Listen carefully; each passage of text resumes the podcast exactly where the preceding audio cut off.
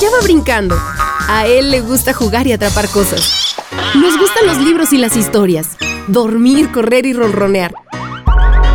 Él es mi gato y se llama Sakuchan.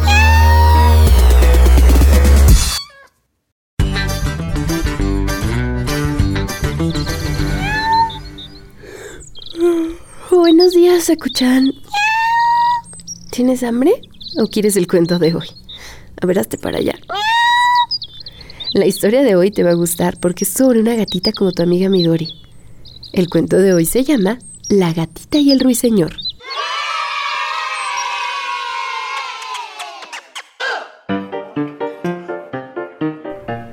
Resulta que había un barrio que se llamaba Minilandia, en donde vivía muy feliz una gatita que se llamaba Migarabi. Era pequeña, hermosa, olorosa. Ella disfrutaba mucho de la música y la poesía.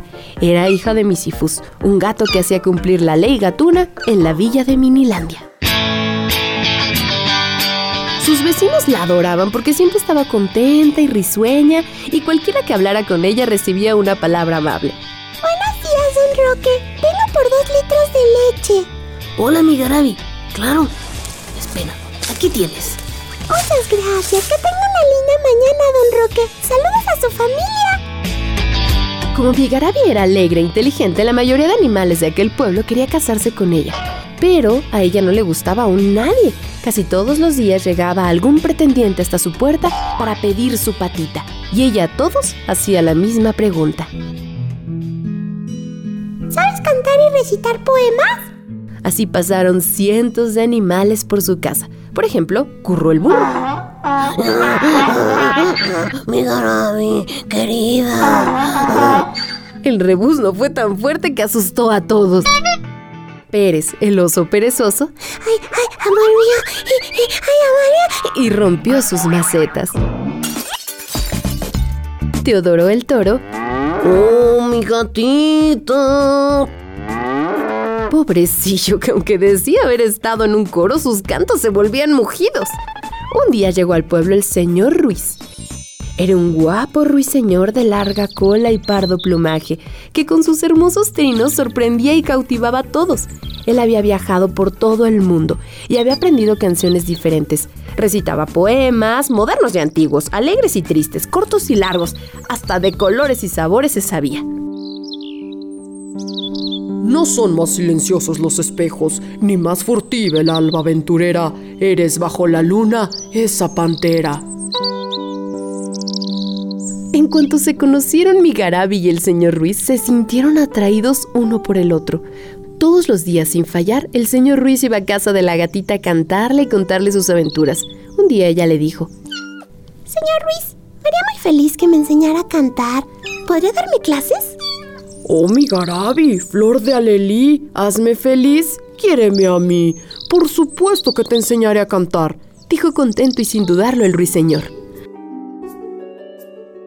Así pasaron los días. Así pasaron los días. Casi siempre estaban juntos, cantando, contando historias. Y ocurrió lo que siempre pasa cuando un ruiseñor y una gatita se enamoran. Decidieron casarse. Pero hay que seguir atentos porque aquí no acaba este cuento que está escrito a fuego lento. Todas las mañanas Migarabi salía de paseo y el señor Ruiseñor subía al tejado a ver las montañas nevadas. Una triste mañana, mientras el señor Ruiz estaba en el tejado, llegó un águila malvada que se llevó al ruiseñor en sus garras.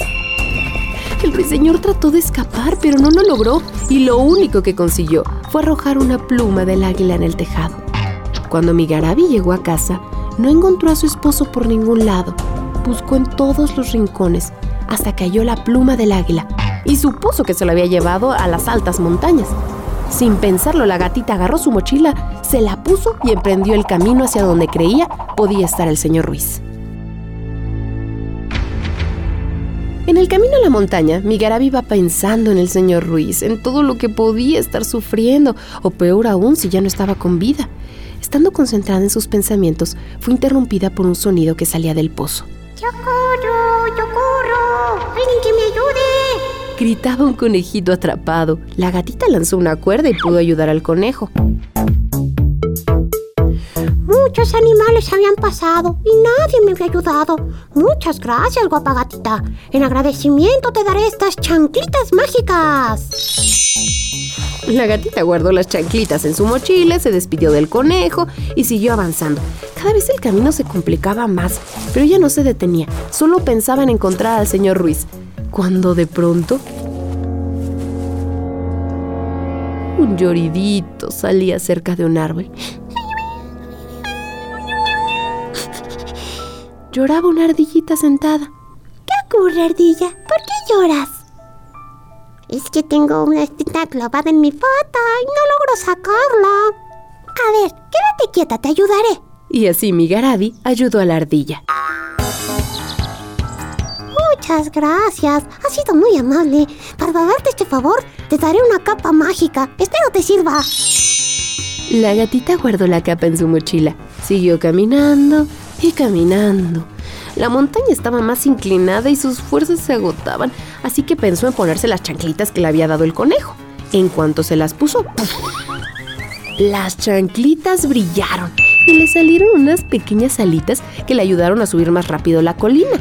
Cuando estuvo hasta arriba, buscó el nido del águila, pero no veía nada, hasta que de pronto escuchó un canto triste.